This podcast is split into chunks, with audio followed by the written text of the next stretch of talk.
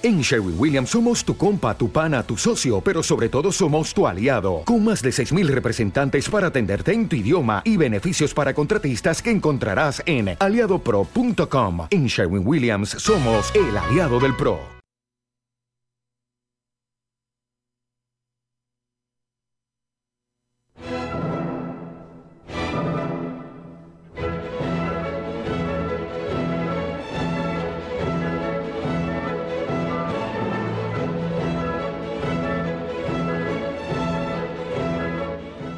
Buenos días a todos y a todas y bienvenidos un día más a Conocimientos Musicales. De un tiempo a esta parte vengo pensando que en este podcast solemos hablar bastante de compositores y de obras e incluso hemos dedicado varios programas a debatir sobre solistas, intérpretes geniales y en general gente que toca bien un instrumento musical.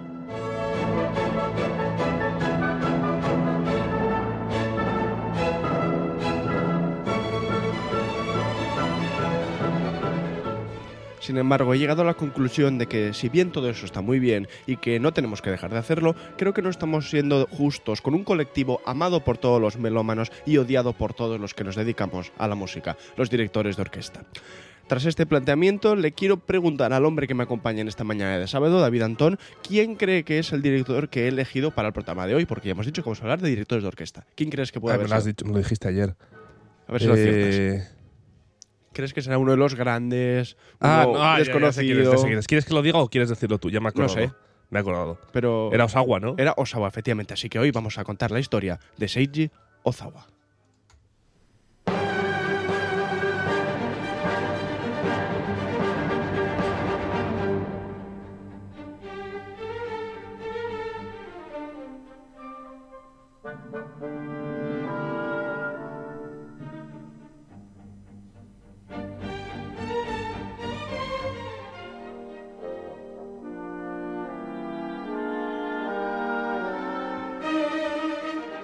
Bueno, buenos días. Te, eso te- Buenos te lo he dicho antes, pero bueno, tú no lo has dicho tú. dale que aquí yo vengo ya directamente a trabajar sin, sin un gratificante eh, saludo mañanero. ¿Cómo estás? ¿Todo bien? Encima hoy por la mañana. sí, hoy es Estamos por grabando por la mañana. Sí, Eso sí, es. muy bien. Bueno, Bonito sí. sábado, ¿eh? Se ha quedado, se ha quedado un bonito. Se está nublando Sí. un poco, pero bien. Bueno, es que ahora ya cada día es más bonito que el aquí anterior. en el, en el ventanal de esta planta Sí. 64.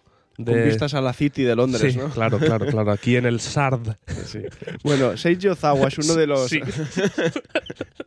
uno de los directores más importantes del siglo XX, sin duda una de las caras más reconocibles de la música clásica occidental y un hombre que ha traspasado muchas barreras culturales, tal y como analizaremos a Y continuación. oriental también, ¿eh? Que has dicho occidental. Pero. Bueno, bueno, bueno, ahora hablaremos de todo eso. Ahora hablaremos. Muchos pensamos en Ozawa como en un músico japonés, pero la realidad es que nació un 1 de septiembre de 1935 en Shenyang, una ciudad situada al norte de China, cerca de la frontera con Corea. No.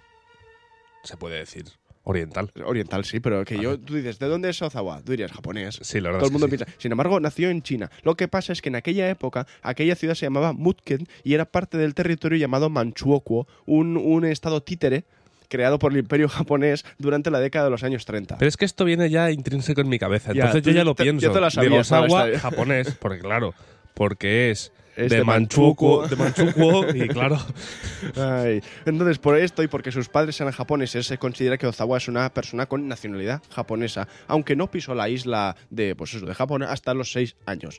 Que por cierto, ahora que estamos hablando de esto, la geopolítica asiática es algo de lo que no tenemos ni repajolera idea y sin embargo es bastante curioso, ¿sabes? Es uno de esos temas que, mm, que, que no tenemos ni idea de todas las historias que han tenido entre ellos los diferentes países y tal, pero que sin embargo, pues estaría bien saber para cosas como hoy, por ejemplo, porque yo no tenía ni idea de que en- había un estado títere de, en Japón en los años 30 en China, pero bueno.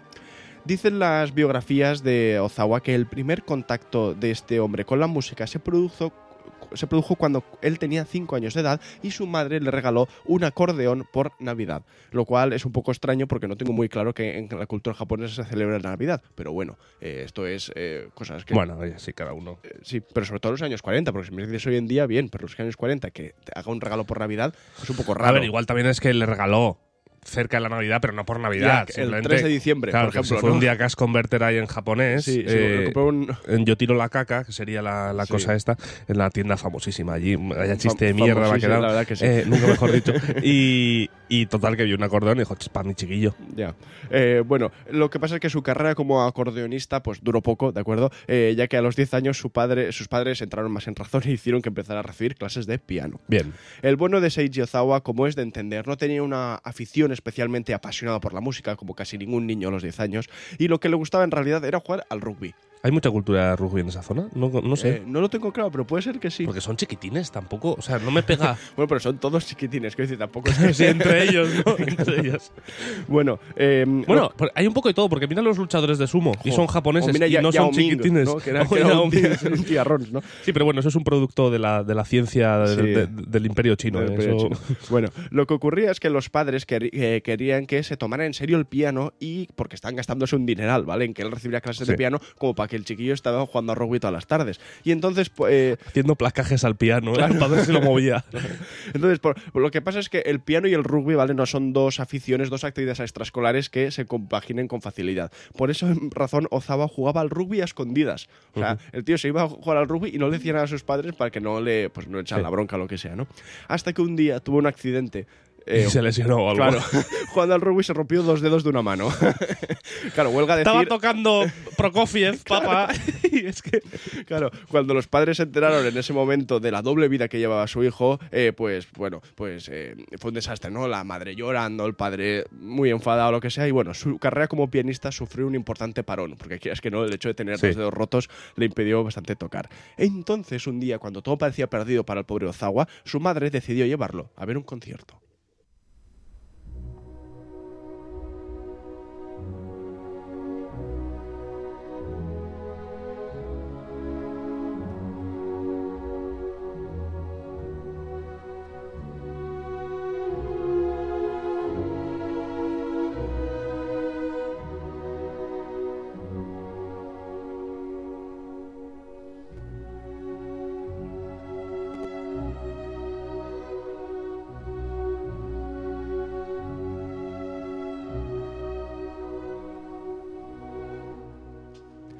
Convencido de que no iba a poder dedicarse a la música, Ozawa y su madre acudieron a un auditorio de Tokio donde la familia se había instalado cuando él tenía 6 años.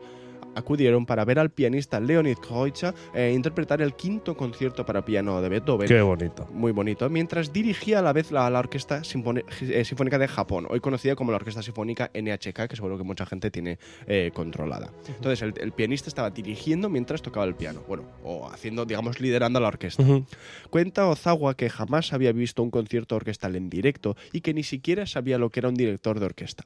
Pero aquella experiencia le hizo decidir inmediatamente que aquello era lo que le quería hacer durante el resto de su vida.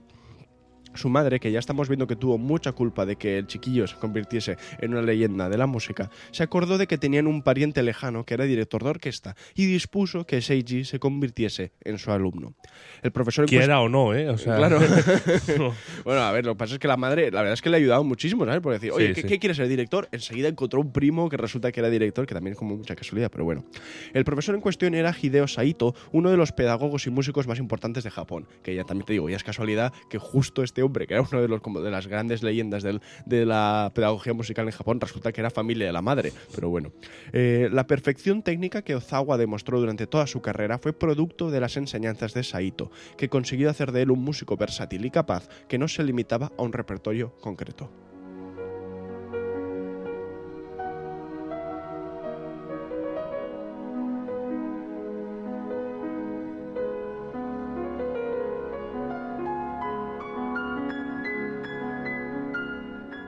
Podría ser el emperador o un, un fragmento de la banda sonora de la lista de Schindler, por ejemplo. Sí. O sea, es que pega, pega aquí Está- de- está bastante de bien. La vida es bella o yo que Mm, sé, algo así. es Así como muy, muy chula. melancólico, pero, Sí. pero bonito a la vez. Mm.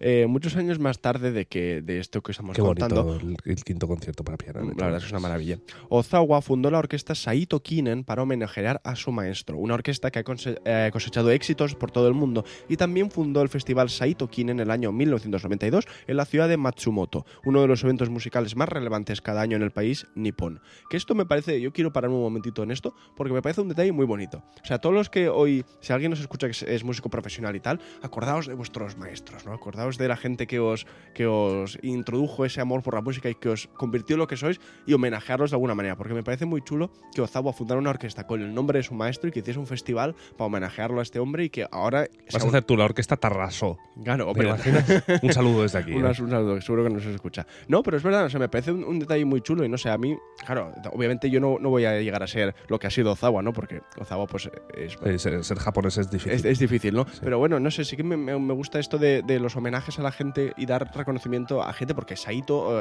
Hideo Saito no ha sido un hombre tan importante, era director de Sí, sí, orquesta, sí. pero más allá del mundo de Japón, nadie lo conocía. Y sin embargo, Ozawa, que ha sido capaz de salir Salir más allá. y vamos a convertirse en un referente absoluto de la música, pues tener esos detalles me parecen muy, muy bonitos.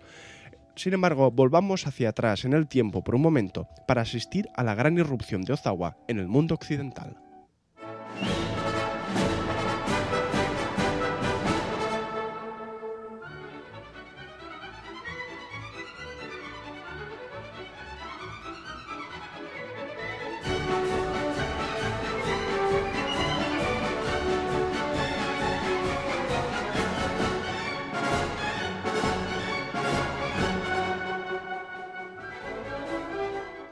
En 1959, 10 años después de aquella fatal lesión de rugby que hablábamos antes, que le privó de una carrera como pianista, Ozawa viajó hasta Besançon, eh, Francia, para participar en un concurso internacional de, De rugby. directores de orquesta celebrado allí. ¿Te imaginas?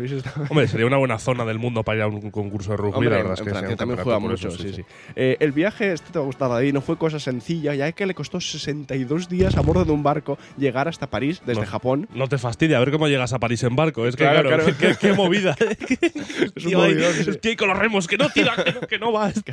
En medio del desierto del Gobi. No Bueno. va esto. eh. En fin, eh, ¿qué decía? Ah, sí, eh, es un viaje de más de dos meses Por el barco. Sena, un barco atascado, un barco enorme. que pasaba. Sí, sí. Eh, bueno, Perdón, perdón. le costó más de dos meses llegar en barco hasta París, dos meses en los que convirtió al resto de pasajeros del barco en un coro que él dirigía y que cantaba arreglos hechos por él mismo. Qué flipado. Que me parece una buena manera de, de prepararte para la competición. Porque, claro, tú viajas Sí, dos es- meses es un poco de flipado, eh. ya, pero bueno, como una actividad para la gente que está Del en el barco, Venga, señores, a cantar el coro y encima hacían los arreglos y cantaban. Está, está chulo. Bueno, cuando llegó, sin un duro, ¿vale? Sin, sin una, una perra, eh, la embajada japonesa rechazó apoyarle, digamos, para eh, esa competición y pagar las tasas necesarias para participar en el concurso. Pero cuando todo parecía perdido, una mujer de la embajada estadounidense se apiadó de él y lo financió. Digamos que tuvo también esa pequeña suerte, ¿no? De que alguien estuvo dispuesto a pagar las tasas necesarias para participar en el concurso. Como todos estáis imaginando, ganó obviamente ese concurso y uno de los jueces, Charles Munch, lo dirigió a dirigir en el Festival de Tanglewood que orga- organizaba la Orquesta Sinfónica de Boston. Solamente dos años después de aquello, en el año 1961, era a la vez director asistente de la Filarmónica de Nueva York, dirigida por Leonard Bernstein, y estudiaba en Berlín con Karajan. Casi nada, ¿eh? O sea, La única persona de la historia que ha sido alumno a la vez de los dos directores más icónicos de la música clásica. Ojo, ¿eh?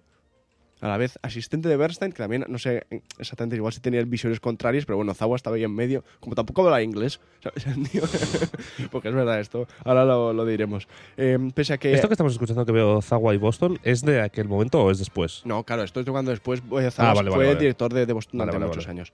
Em, pese a que en Japón tuvo algunos roces con las orquestas más importantes del país, en esta época, digamos, al principio de su carrera como director, seguramente porque no les hacía gracia que un chaval pues llegara desde Occidente, ni 30 años tenía, y les em- empezaba a decir cómo hacer las cosas, pues a los músicos japoneses, al señor ese que ha estado tocando el fagot toda la vida en la orquesta de Japón, pues no le hacía ninguna gracia. Eh, la realidad es que en Estados Unidos y en Europa, Ozawa se convirtió en uno de los directores jóvenes más solicitados, eh, pese a que no tenía, como decíamos, ni idea de hablar inglés. Que esto es increíble. O sea, el tío Sí. ha hecho ¿Y en carrera. los ensayos ya sí? O sea, no tenía ni idea de su manera de hablar. O sea, hablaba muy poquito, muy poquito. Sí. Pero creo que tenía gente que le hacía de traductor y todo. Pero bueno, o sea, que tiene mucho mérito, ¿sabes? No, no, sin, sí. sin poder comunicarse bien con la gente. También te digo, después de ya estar 5, 6, 10 años viviendo en Occidente, Nada, nada. pues igual podías haber aprendido. Sí, sí. Es decir, o Es sea, una de las cosas como que más sorprende de Ozawa, ¿no? Porque al final ahora está vivo aún, tiene ochenta y pico años. Y Hacemos una entrevista en Sí, japonés. Está, está muy mal, está muy enfermo el hombre, eh, no sé yo. En fin, eh, hay una historia bastante curiosa relacionada con esto del hablar inglés, y es que en el año 1964 le propusieron que tomara el puesto de director musical del festival Ravinia, ¿vale? Celebrado cada año en un sitio cerca de Chicago. En sus propias palabras, palabras, Ozawa no entendió muy bien lo que le decían porque le hablaban de una manera muy elegante, como que utilizaban palabras que él no comprendía, pero bueno, aceptó por las boscas, que esto me parece muy bien. ¿Sabes? Que le ofrecen y dice, sí, sí, sí, Siempre hay sí, tiempo sí". para decir que no. Claro, luego, ¿no? eso es. Claro, cuando su agente se enteró, se lo echó en cara. Porque decirle, oye, ¿para qué te tengo yo aquí? ¿Sabes? ¿Para qué me, me tienes contratado? Para que yo te haga la gente si aceptas cosas sin saber lo que, lo que son. Pero bueno, Ozawa era así y así fue su carrera.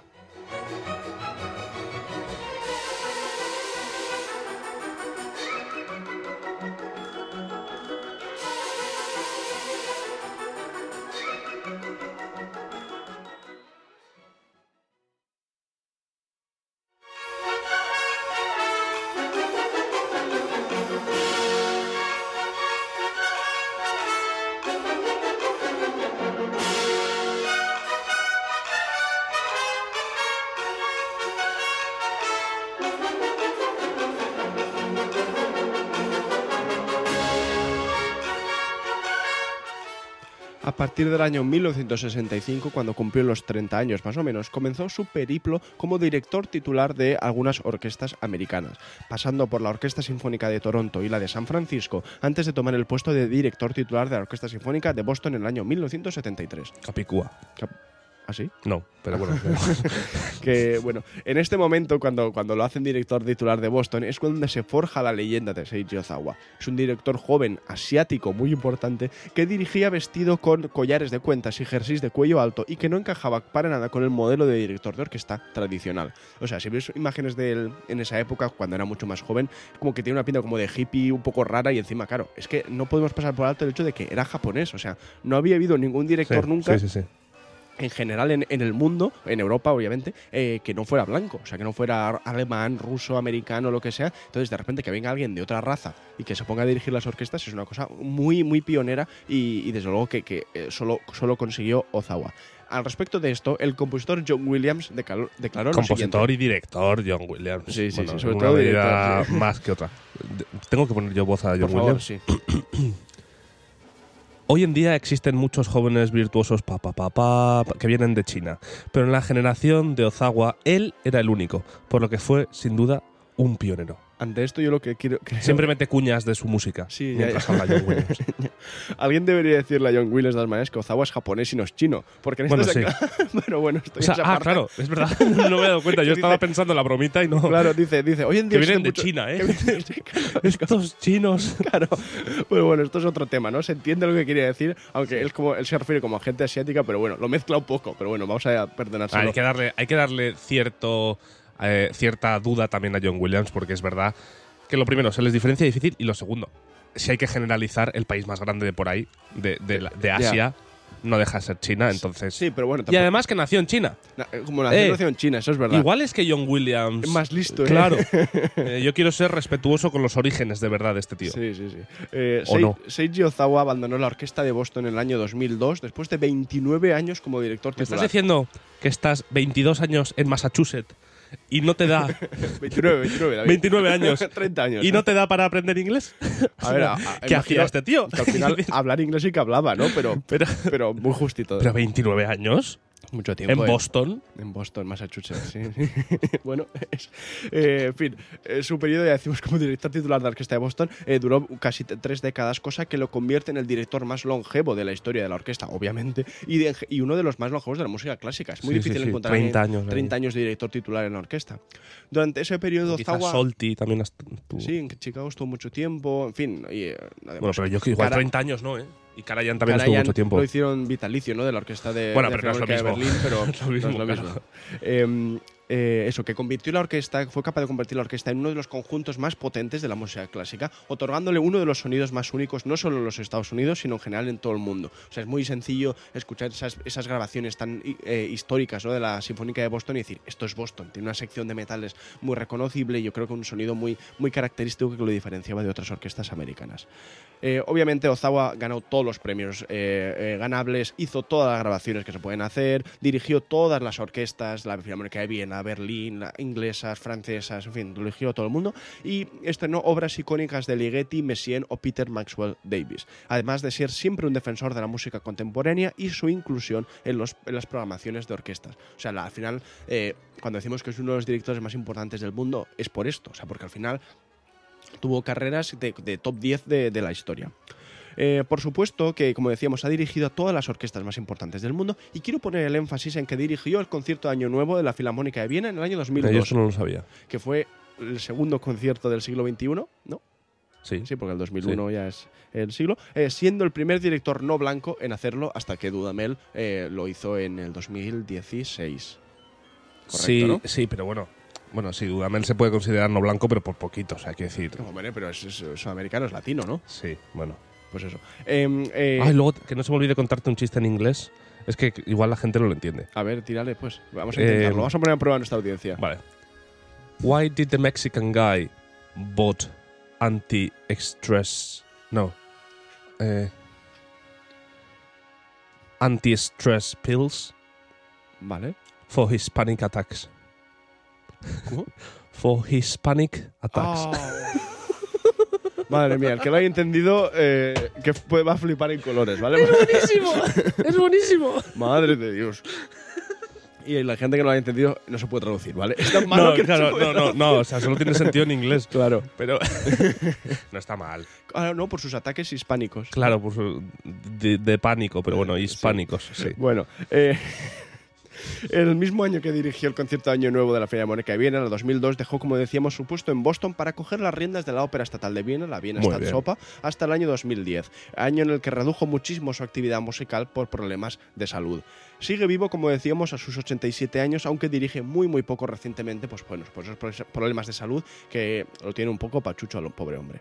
Eso sí, hace pocos años se publicó un libro fantástico que yo he tenido la oportunidad de leer, que recoge conversaciones entre Seiji Ozawa y el escritor Haru- Har- Haruki Murakami. ¿A que no te lo has leído bien? Eh, sobre música clásica, que os recomiendo a todos y que en España se ha traducido con el nombre Música, solo música. Que bueno, pues son conversaciones sobre música en general entre un, un Murakami, que es, creo que ganó el Nobel de Literatura, y Ozawa, que es pues, el director eh, japonés más importante del mundo y en, fin, en general un hombre muy importante para la música clásica. Eh, esta ha sido la historia de Seiji Ozawa. Yo la quería traer porque claro, aquí podríamos haber contado hoy, porque yo quería hablar de director de orquesta, podríamos haber hablado de muchísimos, porque hay tantísimos grandes maestros ingleses, eh, alemanes, austriacos, en fin, yo qué sé. españoles, españoles. Españoles también, ¿no? Eh, lo que pasa es que el caso de Ozawa es muy particular por eso, porque hoy en día está muy normalizado el- la inclusión, digamos, de, de músicos de, de etnias diferentes, seguramente, en la música, y, y no es tan extraño ver un dirijo- eh, director asiático, o una directora mujer, o un director negro, en fin, todo este tipo de cosas. Pero es que cuando él empezó no era tan normal. O sea, y la, Y aún así, a día de hoy, a día de hoy, es una minoría clarísima. Sí, ¿no? vamos. Ya ves lo que pasó este año con lo de la Filarmónica de Viena, que dijeron que si ninguna mujer estaba preparada. de- de que- Bueno, ¿has visto que, que la. Es Berlín, creo? Eh, se ha contratado a la primera concertino mujer ah, sí, esto es para la verdad Filarmónica también. de Berlín. Sí, sí, sí. sí. La primera concertino en la historia de ser mujer, de esa orquesta, por supuesto, Mm. eh, empieza, no sé si ya ha empezado o va a empezar para la temporada que viene, algo así. Me, me alegro muchísimo de que se vayan derribando estas barreras. sí, sí. Que digo, Zawa fue de los, de los que primero las derribó. Y ya te digo, no solamente es el hecho de que fuera japonés, que fuera de, de- de otra cultura y de otro país diferente, sino que la manera de ser él, o sea, rompió muchísimos, eh, ¿cómo decirlo? Esos mo- moldes, ¿no? Esas, eh, como, como, ¿qué es la palabra estoy buscando, David? Como las eh, convenciones un poco Sí. de la música clásica, to- toda seria. De hecho, uno de los momentos más graciosos de la carrera de Ozawa es cuando dirigió a los Muppets. O sea, hay un, hay un vídeo por ahí en YouTube que ya te lo pasaré, que dirige Ozawa a una orquesta de Muppets, o sea, de los teleñecos, Sí, ¿no? sí, de, eh, de la rana Gustavo y, co- y compañía, porque era como un sketch de televisión o algo así que se haría en Boston y aparece él dirigiendo. O sea, que, que, que rompió un poco la, la- la figura esa del director serio. Hay no muchas cosas por romper todavía, de todas formas. Sí, sí. Porque por mucho que quizás directores asiáticos. Hombre, solistas asiáticos ya hace mucho que. Sí. Porque nos dimos cuenta que eran los buenos. Eh, y directores asiáticos, dentro de que poco a poco empieza a haber más, eh, de raza negra, Hay, hay muy pocos. Sí, es verdad, es verdad. hay muy pocos. No sé hasta qué punto es por falta de gente de raza negra que se dedique a la dirección Sí, sí. o porque no tienen tanta visibilidad. No, no sé lo que es, Mm. pero es verdad que, que hace poco. Y de hecho, hace poco eh, fue la primera vez que me había dirigido un director negro en la vida. sí. Eh, y yo pensándolo. Wayne Marshall, ¿no? Wayne Marshall. Y yo pensándolo, di- digo, ostras, creo que es la primera vez que me dirige un director de raza negra. Mm. Y, y de hecho, bueno, alguna vez sí que había ido a ver. Yo creo que por lo menos otra vez había visto Sí, hay, hay, No- hay no me por- acuerdo por, lo quién menos era. cuatro o cinco que están haciendo carrera, más o menos, Sí. en América y aquí en el Reino Pero claro, Unido que y tal. asiáticos hay muchísimos más. Sí, asiáticos hay más, sí. Entonces no sé hasta qué punto Mm. tiene más que ver con el nivel o con la aceptación Sí, sí, de, sí. Pues, de- al final de- es un, es un poco todo, ¿no? Lo, lo bueno Ujú. de esta época sí que estoy yo muy, muy satisfecho es que cada vez eh, se, se trabaja en pos de la inclusión de, todos lo- los colectivos y de que todo el mundo pueda tener la, la misma oportunidad para dedicarse a la música. Menos a los del Barça. Menos a los del Barça, A esos ni agua. Eh, eso. Eh, pero bueno, en este caso yo quería reivindicar ni la figura agua, de... ni Europa League. Nada, ni nada. Champions, ni nada. Nada. Eh, reivindicar la figura de Ozawa precisamente como, como eso, como un, un, un pionero completamente Sí. en, la, en, la, en la inclusión de, de- de músicos de, de otro origen, simplemente porque lo decimos muchas veces, las grabaciones de Ozawa y en general de gente que no son como tradicional, de la música tradicional, alemanes, ingleses, franceses, etcétera, siempre tienen algo diferente, ¿verdad? Y siempre aportan Sí, es una, lo que siempre decías. una, una versión distinta porque se acercan a la música desde otra, desde sitios que nosotros no, o nos- nosotros como si yo fuera alemán, pero bien, como que desde la música occidental no, no, no se piensa muchas veces y muchas veces eso acaba provocando una, una versión distinta y fresca seguramente que, que es bastante reconfortante escuchar de vez en cuando. Sin más dilación, vamos a escuchar uno de los momentos más fa- fantásticos para el viento metal de la historia de la música, que son el segundo movimiento o tercero. Eh, esto es es, el segundo, ¿no? Tercero. Ah, Ter- perdón, el tercer movimiento tercero de, creo que es, de sí. Fuentes de Roma, de Respighi, eh, interpretado por la Orquesta Sinfónica de Boston con Seiichi Ozawa a, la, a a batuta, eh, para que disfrutéis de, de un momentito de música fantástico dirigido por, Ozawa, que es, ya digo, uno de los 10 mejores directores de la historia seguramente. Y, y, en fin, espero que os haya gustado este podcast. El lunes tendremos más. eh, y nada, muchas gracias David por haber estado aquí, a disfrutar todo el mundo y nada, a pasar buen fin de El semana. lunes, Más. Ah, sí. Muy bien, pues ya le- eh, esa es lo que se espera. Bueno, nos vemos el lunes, que Vale. paséis buen fin de A semana. disfrutar, hasta luego. Y disfruta, Pau. Gracias. Venga, adiós.